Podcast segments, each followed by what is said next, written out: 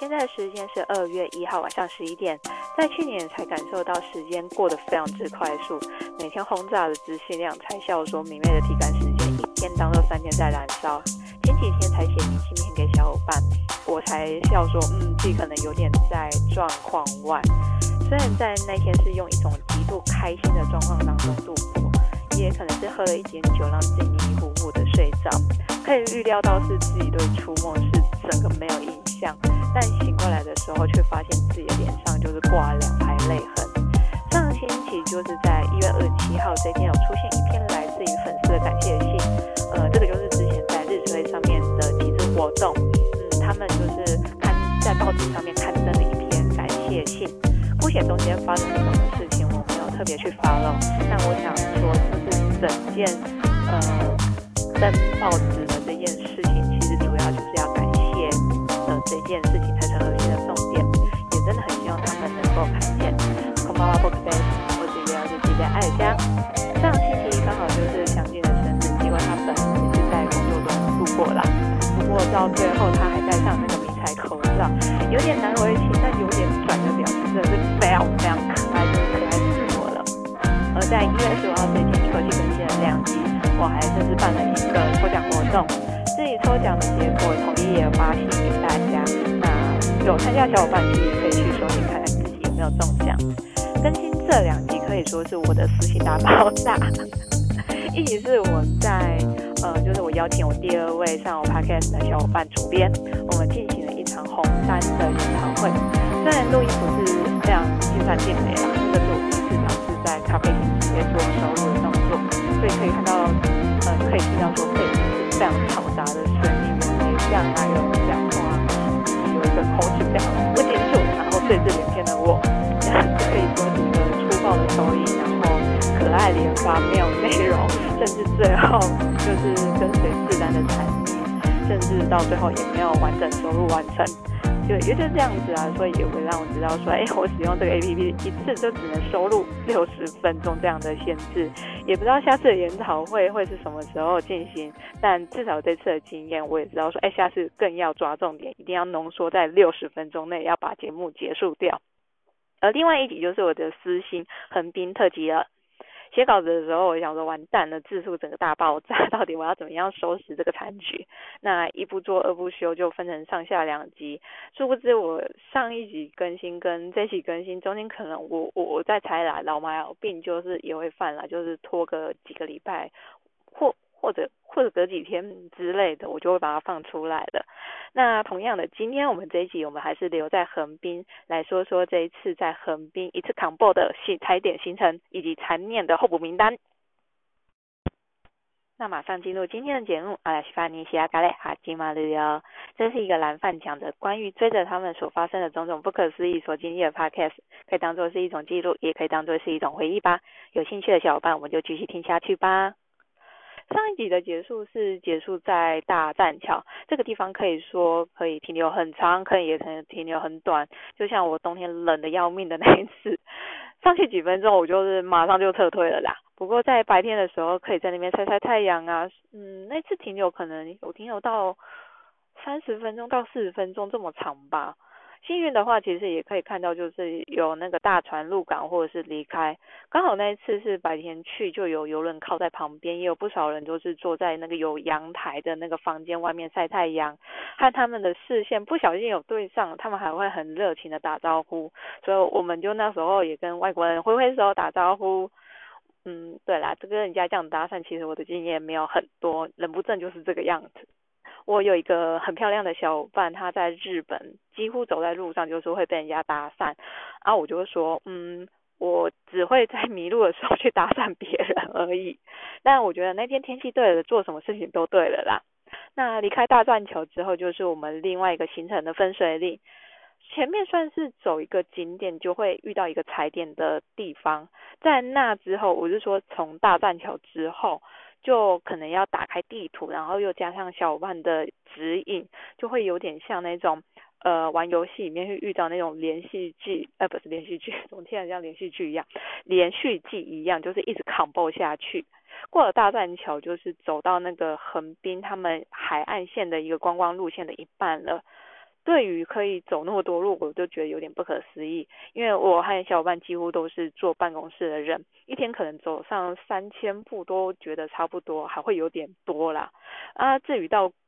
出国旅游嘛，一天可能用个两万步起跳都不会觉得奇怪。那回到饭店就像泄了气的气球，连动都不太想动。但可可能还是要面对现实，就是呃抵不过肚子饿这件事情，要出去觅食。那我们继续往下走，其实也不难发现，就是有一个非常非常显眼的啤酒的大瓶子。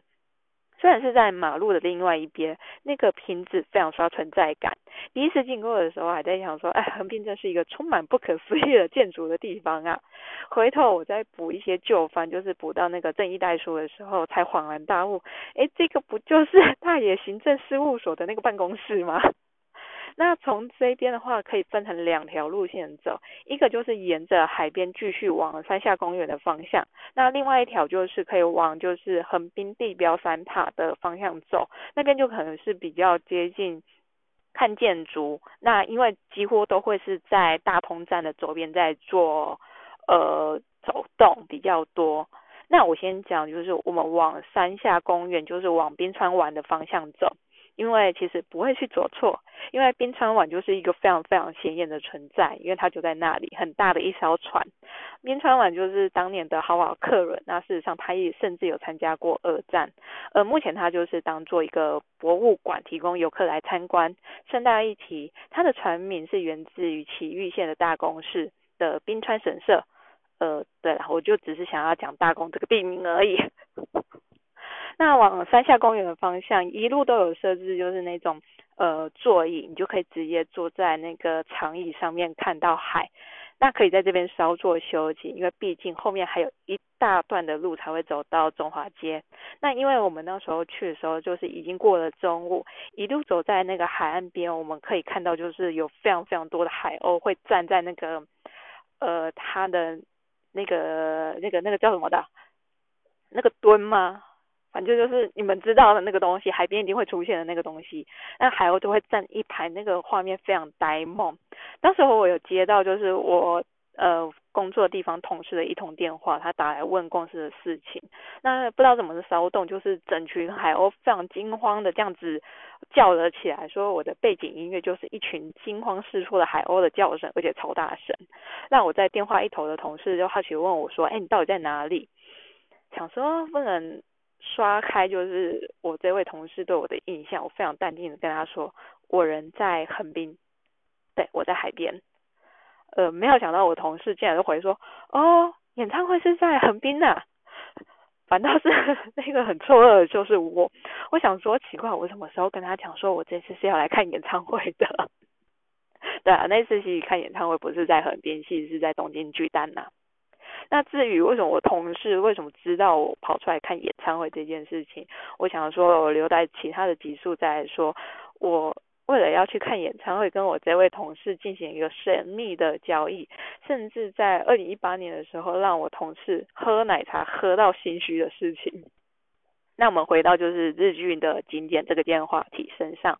山下公园这边其实是很多日剧会取景的重点之一，呃，因为它那边有很多的花卉造景，非常好拍。因为无论是构图啊，它的颜色非常缤纷，要怎么拍就怎样漂亮。那个喷水池更是会有很多人做停留，看过《约会大作战》就会知道，那边就是男女朋友第一次约见面的地方。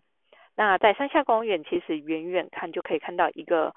呃默默发光的横滨海洋塔。为什么说是默默？因为就是在它旁边，周边很多的那种大楼林立，其实一不小心其实就会忽略掉它了。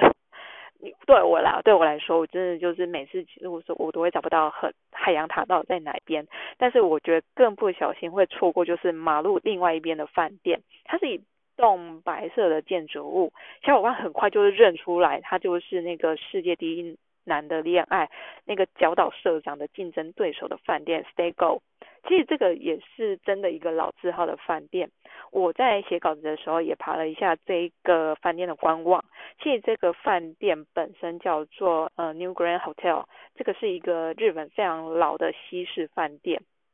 餐厅的部分它还有规定，就是说你要呃你的规定的服装，其中有一家餐厅非常严格，他还写说就谢绝穿短裤或是穿拖鞋的客人前往。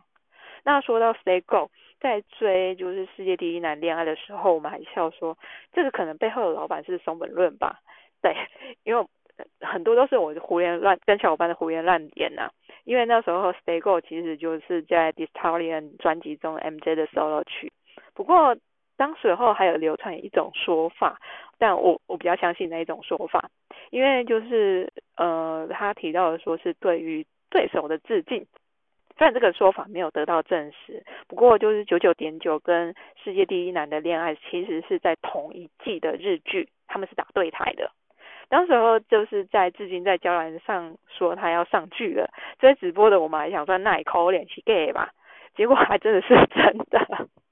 呃，就是在竞争关系中也反映到周边上面。我记得当时候的盛况，就是只要走到就是周边店，就是电视台的周边店的地方，其实就看到这两部作品的周边都是放在非常显眼的地方。但是最夸张的就是加上什么东西都没有，直接贴出就是所有的周边都拼切的字样。当时候我就觉得啊，是有那么扯吗？说到世界第一男恋爱，有另外一个有趣的设定，就是出现樱井主播的台词。就有小伙伴就许愿说啊，希望说樱井主播的访问，就是可以多增加一段，就是访问教导社长的片段。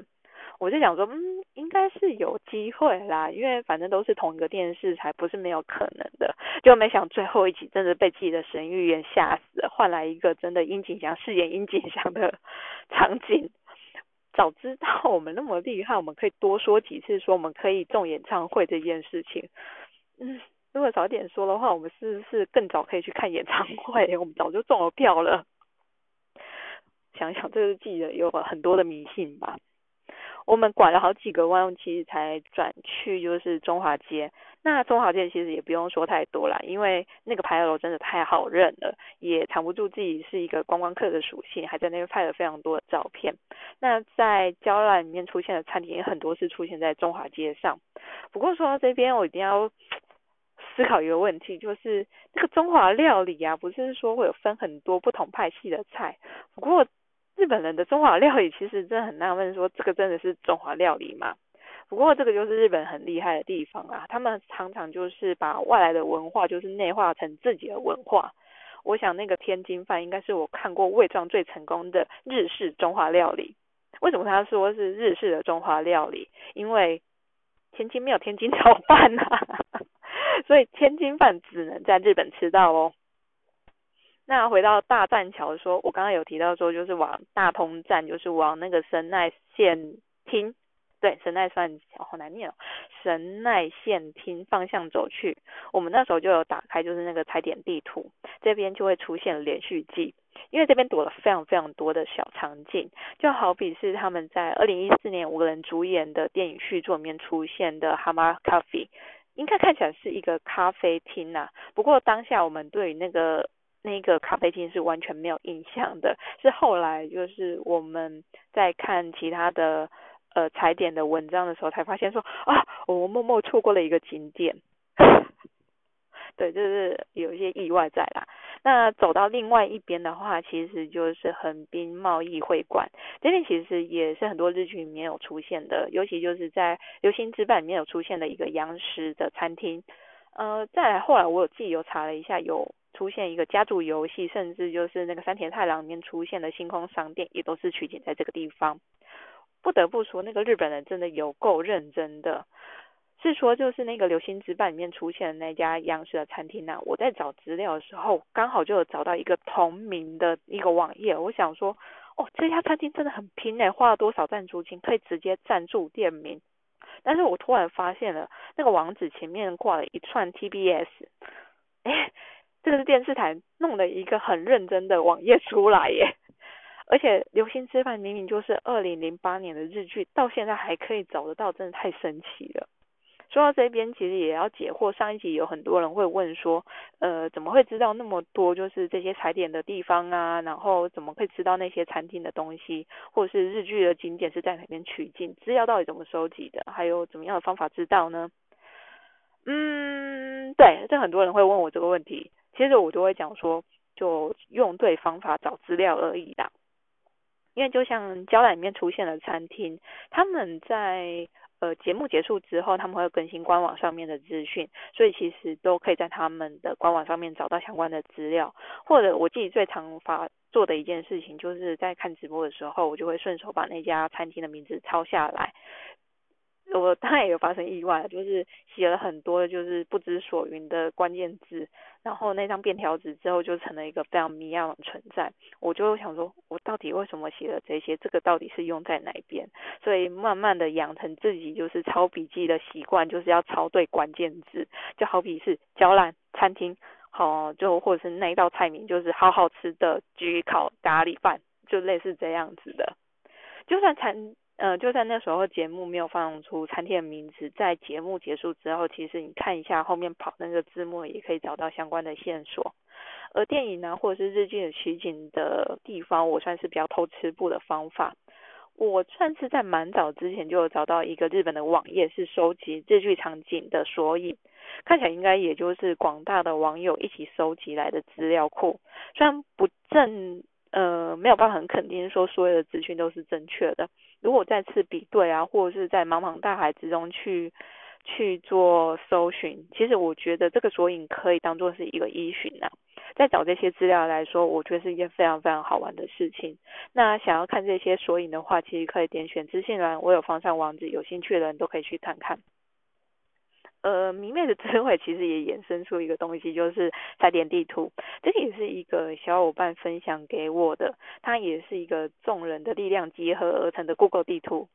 有些场景甚至还放上了一个比对的图，或者是说，呃，真的他去踩点时候拍下的那个场景的东西，因为可能物换星云，可能到时候那个点有存在，现在可能不见得会存在，就类似这样子的状况出现。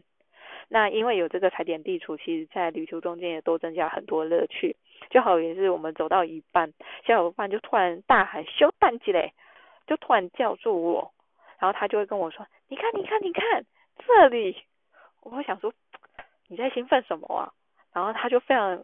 你就看到他眼睛非常有光的，就跟我说：“这个是拉普拉斯魔女中出现的场景哦。”然后我还想说。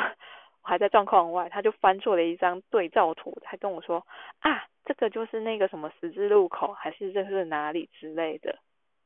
至于我去横滨了三次，当然也留下很多的遗珠啦，就好比是那个呃三个地标的那个 Queen 女王的那个横滨税关，跟 Jack 的开港纪念馆，我几乎都是从旁边经过，因为。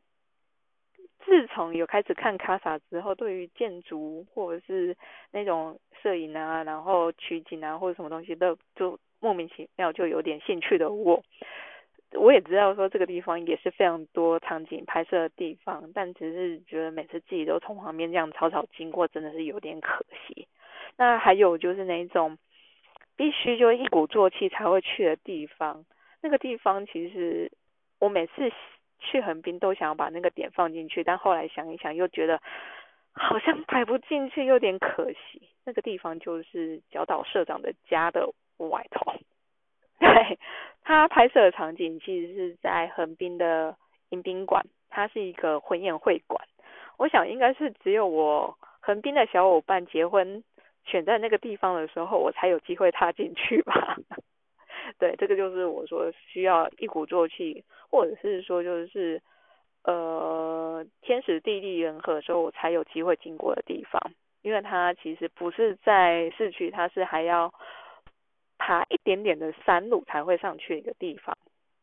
但我觉得啦，可能就是多多少少要留一些遗憾，才有拜。再次拜访的那种动力，就类似我好像第一次没有走到地标大楼，反而就是过了好几年，就因为柯南的快闪店，我才有机会走进去地标大楼。但可惜的是，我这次没有登上地标大楼去看夜景。那因为也是这个样子，也留下一点遗憾，那就会期待下次的拜访。而到了今年的时间流逝却有一点点的慢，也不得不说就是。呃，可以印证一件事情啊他也是 running out。这种那个 Netflix 的纪录片后看到就是预告也知道说，啊，就是那种月底的感觉。但这次他们放出的最新一集会是落在二月底，一月反而就是没有试出新的影片了。而追着他们的时间也等同于我开始工作的时间呐，所以现在有点算是被抽离开的感觉，就像有点说我有点不在状况外，哎，状况内的那种，哎，不是，我刚刚一开始说什么，还不在状，我还在状况外，哎，不对啊，我还不在状况内，就是在状况外嘛。对，那种感觉就像那种你很努力去跑那个马拉松，就算你结束了比赛，就身体为了支持自己要完成比赛，就是随时会保持那种很亢奋的状况。我想我我觉得我现在就是那样子的状况，就可能到了哪一天我冷静下来的时候，才觉得呃，才有种不知所措起来。那至于这一天到底是什么时候有就不知道了。那至于收入的今天，我觉得我还是保有这种感觉。那说到资讯量变少了，但是这个礼拜也炸出一个大新闻，那就是松本润要主演大和剧，在二零二三年的时候，他这次要饰演的角色也是大家熟悉的历史人物德川家康。看了一下这次的编剧，非常让我令我期待，因为他就是泽谷良太。哦，说到他真的是非常厉害。因为他有很多的作品都是大家非常熟悉的，好比是《幸福的三丁目》或者是《Legal High》，台湾翻译的一个名字叫做什么？呃，《王牌大律师》那个古美门真是让人家太印象深刻了。虽然是大合剧啊，但是我看他的那个剧名感觉非常非常闹。如果直接翻译的话，应该是直接翻成怎么办家康？不行，这个这很不大合剧的命名方式哎，到底发生什么事情了？那每次就是炸出消息的时候，其实我也最期待就是网友的发言了。有人就甚至改了一张非常浓颜的 的参加康的画像，那个强调眉毛真的好烦哦。或者是尬到其他点的网友的发言，因为有一篇就是有个网友就跟妹妹非常兴奋的说：“哎，后年的大合剧是松本润哎。”然后没想到妹妹就问他说：“嗯，是谁要演？” 有 get 到点吗？因为那时候我真的就是马上 get 到点，马上笑出来。意思是说太早被当做主题了，因为大合剧几乎都是演呃比较以前的历史剧的东西。那至于他会这么问，就是说为什么他们要演松本润的故事这件事情，这个当做主题也太早了。来提一下，就是 M J 他自己的心得好了，因为他好，他就有提到说，就是呃，得到这个霍言，就霍言这个邀请这个机会，其实在去年十一月的时候，不过他那时候自己是希望先可以好好完成，就是阿拉西他们在最后的这段路。因为也都知道那时候他们要做很多的准备工作，无论是演唱会啊，或者是各式的表演，所以请了电视台给他一些时间去考虑。呃，的确在那个时间点，无论是在娇兰啊，或者是很多的访谈中，甚至 Zero 都有提到说 MJ 之后的发展是如何。